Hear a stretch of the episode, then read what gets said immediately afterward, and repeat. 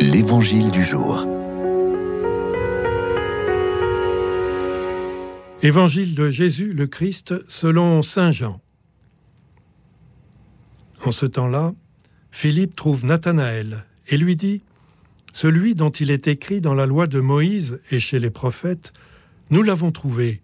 C'est Jésus, fils de Joseph de Nazareth. Nathanaël répliqua De Nazareth? Peut-il sortir quelque chose de bon? Et Philippe répond Viens et vois.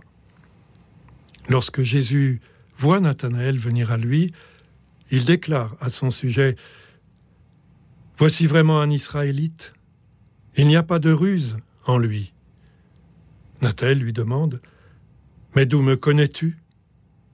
Jésus lui répond Avant que Philippe ne t'appelle, quand tu étais sous le figuier, je t'ai vu. Nathanaël lui dit Rabbi, c'est toi le Fils de Dieu. C'est toi, le roi d'Israël. Et Jésus reprend Je te dis que je t'ai vu sous le figuier, et c'est pour cela que tu crois. Tu verras des choses plus grandes encore. Il ajoute Amen.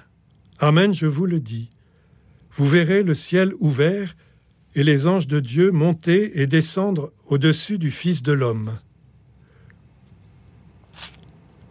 Acclamons la parole de Dieu.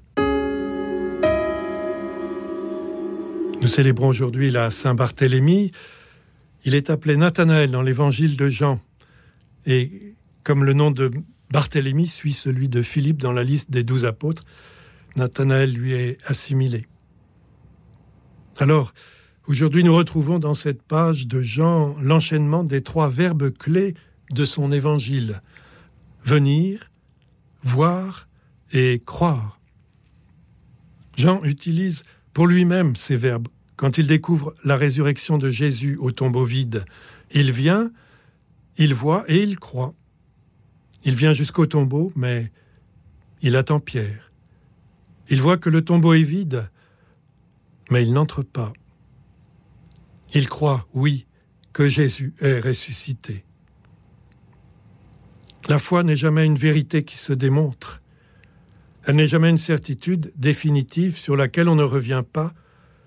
Au contraire, elle est en constante mutation et se renouvelle sans cesse. Elle est mouvement, contemplation, confiance.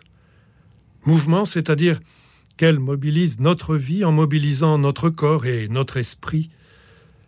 Contemplation, c'est-à-dire qu'elle prend le temps de laisser émerger ce qui nous appelle en profondeur. Confiance, c'est-à-dire qu'elle écarte les doutes et les obstacles sans les nier ni les contourner, mais en ne s'attachant qu'au chemin sur lequel nous sommes en train d'avancer. Chez Jean, la foi est une manifestation de la vie.